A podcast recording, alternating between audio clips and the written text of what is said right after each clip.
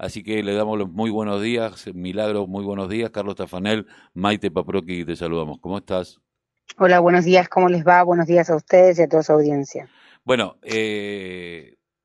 estaba leyendo parte de lo que es renovar y me pareció fantástico, parte simplificaciones en lo que tiene que ver para poder acceder a, formalizar una cooperativa. Eh, estamos hablando tanto de las cooperativas eh, que uno tiene la idea de cuando era chico, uno ya tiene casi 60, a las cooperativas que después vinieron de la mano de una crisis económica como la del 2001 y que hoy este, ya no plantean los movimientos sociales ser eh, parte de la ayuda social del Estado solamente, sino empezar a generar trabajo genuino. Y me parece que esto es un puntapié importantísimo. Bueno, sí, el cooperativismo y el mutualismo,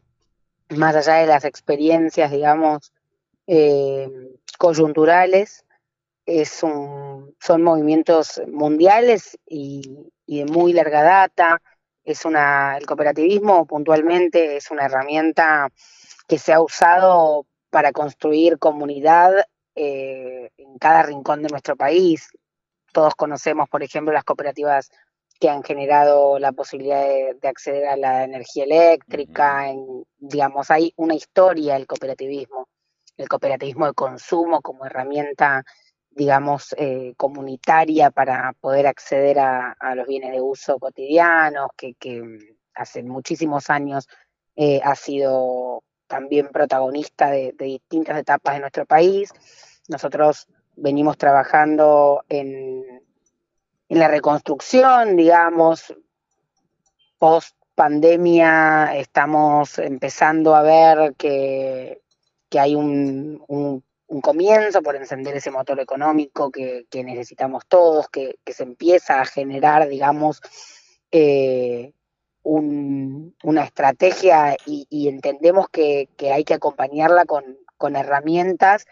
que no solamente eh, estén a la altura de las circunstancias, sino que también planteen eh, la diferencia del modelo productivo.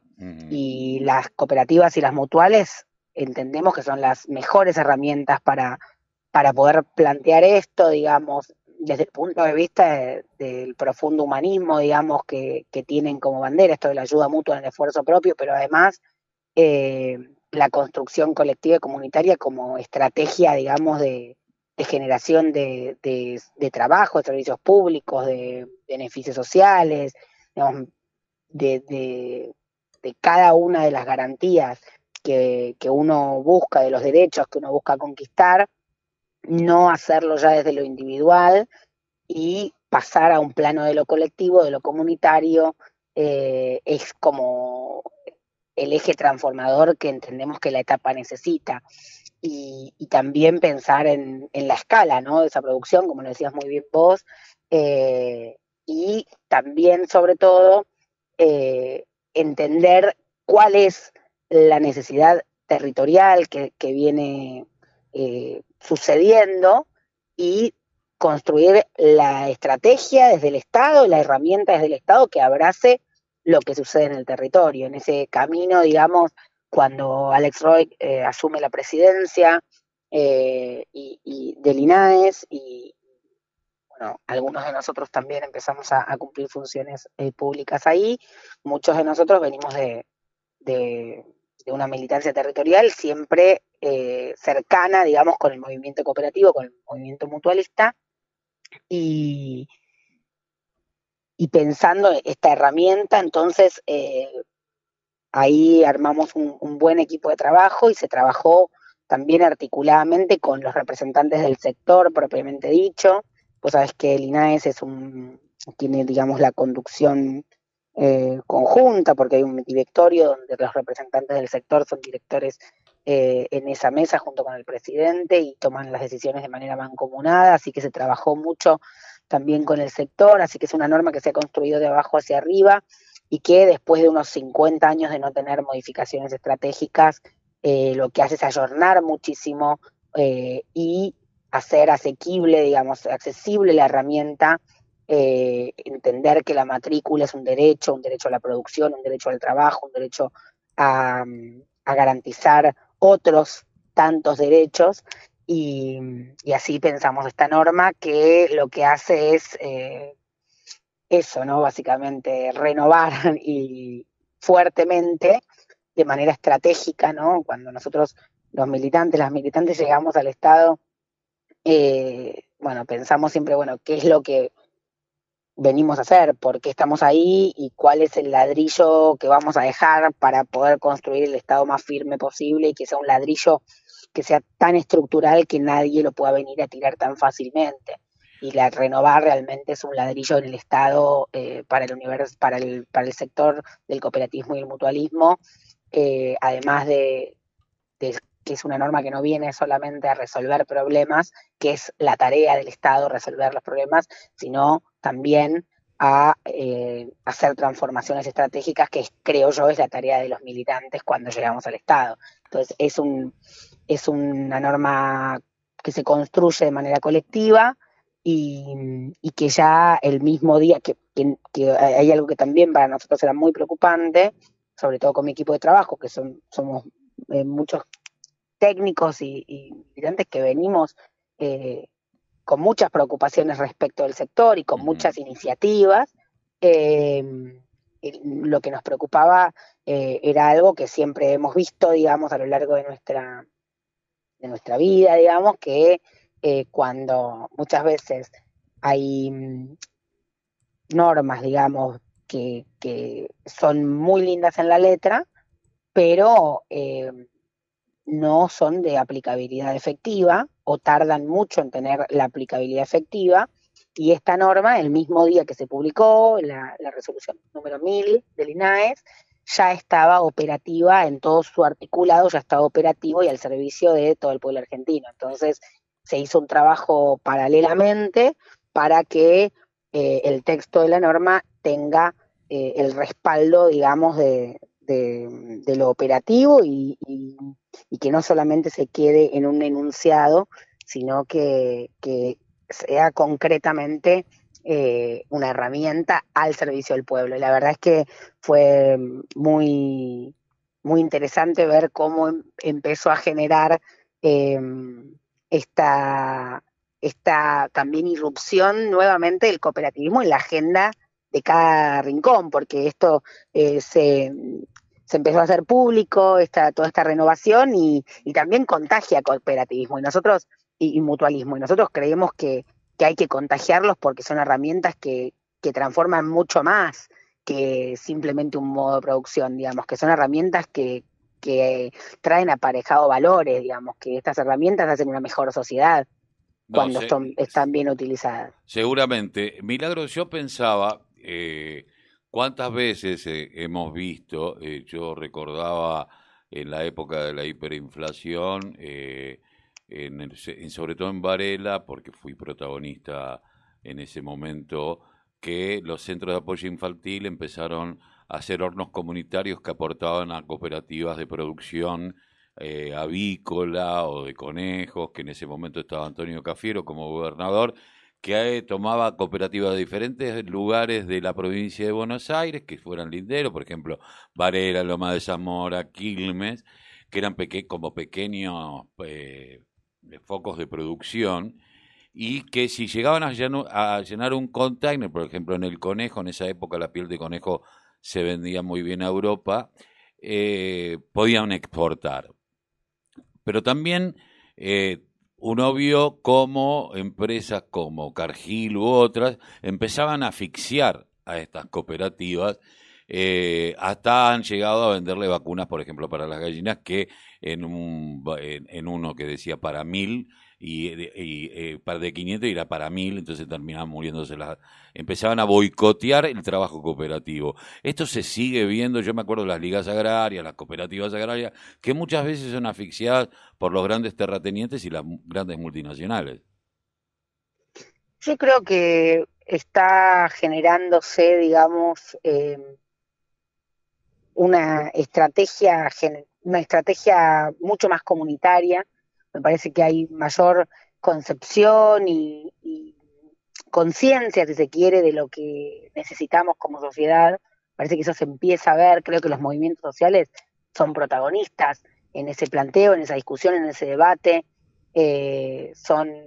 digamos, los poetas sociales que construyen también sus herramientas y las defienden y las cuidan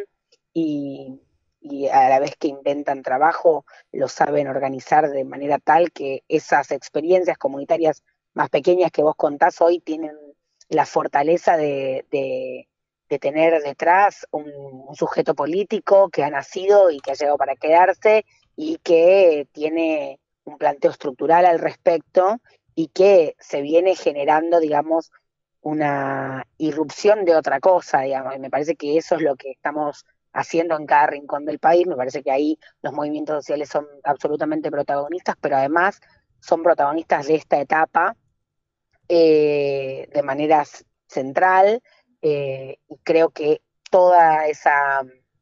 todo ese trabajo se ve se ve también en, esas experiencias comunitarias y no solamente en la experiencia, sino en el cuidado y en la protección de esa experiencia y en la puesta en valor. Me parece que eso es eh, un poco por ahí comparando, digamos, con, esa etapa que vos planteás, eh, creo que no podemos dejar de mencionar eh, a los movimientos sociales como protagonistas de esta nueva etapa y de, este de estos nuevos cambios de paradigma. No, seguramente. Y quería preguntar, esto de las cooperativas de tres personas, que serían una unidad de producción en realidad, eh, que pueden juntarse con otra, articular con otra, y esta, porque siempre con el Estado siempre hubo un problema y los entes autárquicos que tuvo que ver con la burocracia. Es también empezar a romper con la burocracia eh, que, tenían eh, estos, eh, los institutos y, otros entes para mejorarle la dinámica. y renovar es eso también, ¿no? Renovar es eso, renovar es la modificación de más de 20 trámites, es la digitalización fuerte, digamos, y consistente de, de una enorme cantidad de trámites, entre ellos el trámite constitutivo para cooperativas de trabajo y de provisión de servicios agropecuarios, eh, que va a ser todo a través de un formulario digital, eh, la simplificación de muchos otros trámites, el cambio de paradigma, digamos, a una fiscalización más inteligente, donde la matrícula sea un derecho y después lo que venga después, que la fiscalización efectiva que tiene que hacer el organismo, pueda tener parámetros digitales, con medidas, con, con un esquema digamos, mucho más interesante a la hora de eh, llevarlo a la práctica, es también el acceso a, derechos como puede ser el recibo de anticipo, que hoy eh, va a ser un recibo para los cooperativistas de trabajo, que va a ser un recibo oficial, porque también eh, estipula la norma que el libro de, de, registro de asociados va a ser de manera digital y aquellas entidades que carguen sus asociados van a poder, si cargan eh, los montos de anticipo van a poder acceder a su recibo. Y vos sabés que eso es una demanda histórica también del cooperativismo de trabajo porque había hay cooperativistas de trabajo que muchísimos años trabajan en una cooperativa y que ahí eh, construyen su vida, su salario, su familia y que no tienen por ahí el respaldo institucional para que después eso eh, pueda ser válido a la hora de sacar, no sé, un, un par de zapatillas en cuotas, digamos, por decir una cosa así bien sencilla. Mira, recién eh, hablábamos con Omar Palaini de la CGT y él planteaba, eh, tenemos hoy eh, la, realidad de aquellos que se tienen que inventar el laburo, de los recicladores, de esto, de lo otro, de lo otro, otro, son una realidad, pero tiene que, tenemos que volver a esto, me decía, de que los trabajadores tengan un recibo de sueldo, porque si no lo que estamos haciendo es desorganizar eh, lo ya desorganizado y el trabajo tiene que organizarse a partir de los derechos. Y había un montón de derechos vulnerados en ese, en ese sentido. Uno de los derechos que conquista esta norma eh, es el, derecho al recibo institucional de anticipo y también, eh, yendo a las cooperativas de tres asociados, la verdad es que mm, se venía hablando mucho, vos sabés que en el mundo hay experiencias, hay cooperativas de dos, en distintos países, eh, centralmente en Europa, eh, y, es una herramienta que se utiliza mucho. Y la realidad es que hay muchas experiencias que hoy funcionan de manera, eh, que funcionan claramente como cooperativas y que por ahí no conocen la herramienta o no, la herramienta no se ajustaba a la realidad. Y digamos, uno de los ejemplos puede ser no solamente lo que nosotros conocemos, sino, por ejemplo, las cooperativas TICS, que son las tecnológicas, donde hay tres, por ejemplo, programadores, ingenieros, que se organizan para, para poder eh, trabajar juntos y trabajan claramente de manera cooperativa, y es una empresa social súper pujante, y no tenían por ahí la figura para eh, contemplar su realidad productiva, su realidad eh, laboral, así que estas nuevas eh, esta nueva modificación de la norma hace que podamos abrazar muchas otras experiencias que suceden, que son cooperativas y que no lo, no lo sabían quizás o, no lo conocían. Y también creo yo que esta fuerte renovación del cooperativismo, esta norma que, que además ha tenido eh, esta repercusión, va a hacer también que empecemos a hablar más de cooperativismo y de mutualismo como herramientas estratégicas. Eso me parece clave trabajar mucho, por eso agradezco este, esta nota, porque trabajar mucho en la comunicación de esto, en que se conozca el cooperativismo como herramienta, que se conozca profundamente qué es lo que genera, qué es lo que modifica, qué es lo que transforma el cooperativismo como paradigma, si se quiere. Eh, así que las cooperativas de tres vienen a abrazar algo que, sucede, que lo hablábamos mucho con, los chicos de la Delio Valdés, que es una banda súper conocida, espectacular, eh, que ellos son una cooperativa, eh, y, ellos me decían que, que, ellos, o sea, que las bandas, por ejemplo, cuando hicimos un encuentro hace poco en el INAES, eh, en términos de, cultura, pues con, el, con la Secretaría de Cultura, perdón, y trabajábamos mucho, hablábamos mucho de este tema, de que las bandas, por ejemplo, de música,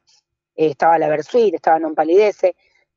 son cooperativas, digamos, funcionan como cooperativas y, y, por ahí no conocían la herramienta o, no habían dado el paso para constituirse. Así que también la Renovar viene a, simplificar todo eso, toda esa,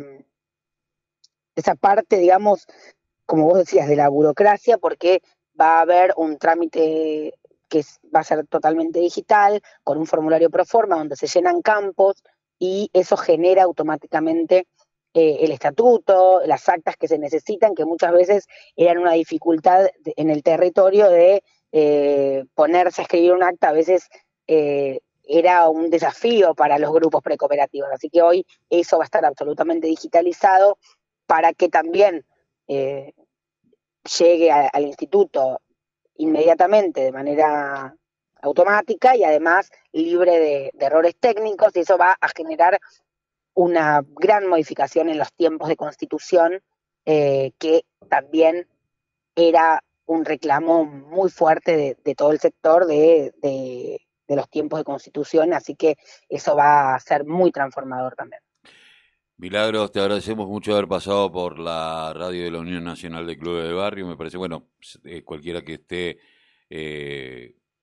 preguntándose cómo, que se meta en la página del INAES y ahí seguramente encontrará la forma de, acceder, de ver, de, informarse. Te agradezco muchísimo esta nota. Un abrazo. Muchas gracias a ustedes. Un abrazo enorme.